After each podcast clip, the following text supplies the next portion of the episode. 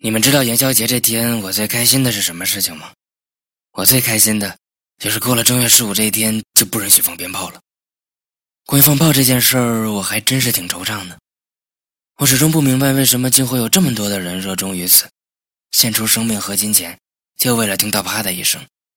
这个啪和啪啪啪比起来，简直就是太没有趣味、太无聊、太没价值、太没有快感、太不让人尽兴。太稍纵即逝，太不需要任何内涵，太没有技术难度，太不可重复利用，太不利于社会和谐了。你看，同样是“怕”，三个音节连在一起，原本这么粗俗、这么令人憎恶的事情，变得如此美妙，如此让人向往。所以我太讨厌这个“怕”了。每年过年，我都会因为了这个鞭炮的事情，在网上大放厥词。比如，我会在早起时说，那些早上六点钟就起来放炮的人们。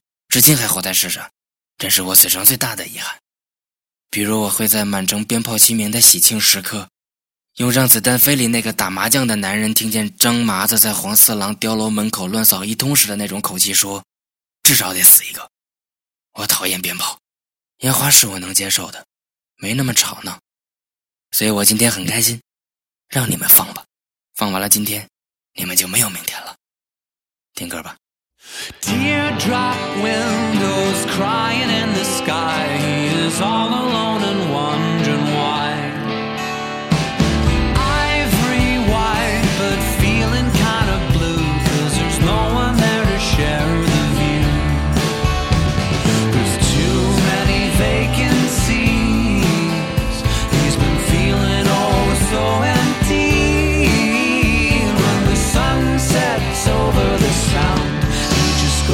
to sleep. Built in boast as the tallest on the coast, he was once the city's only toast.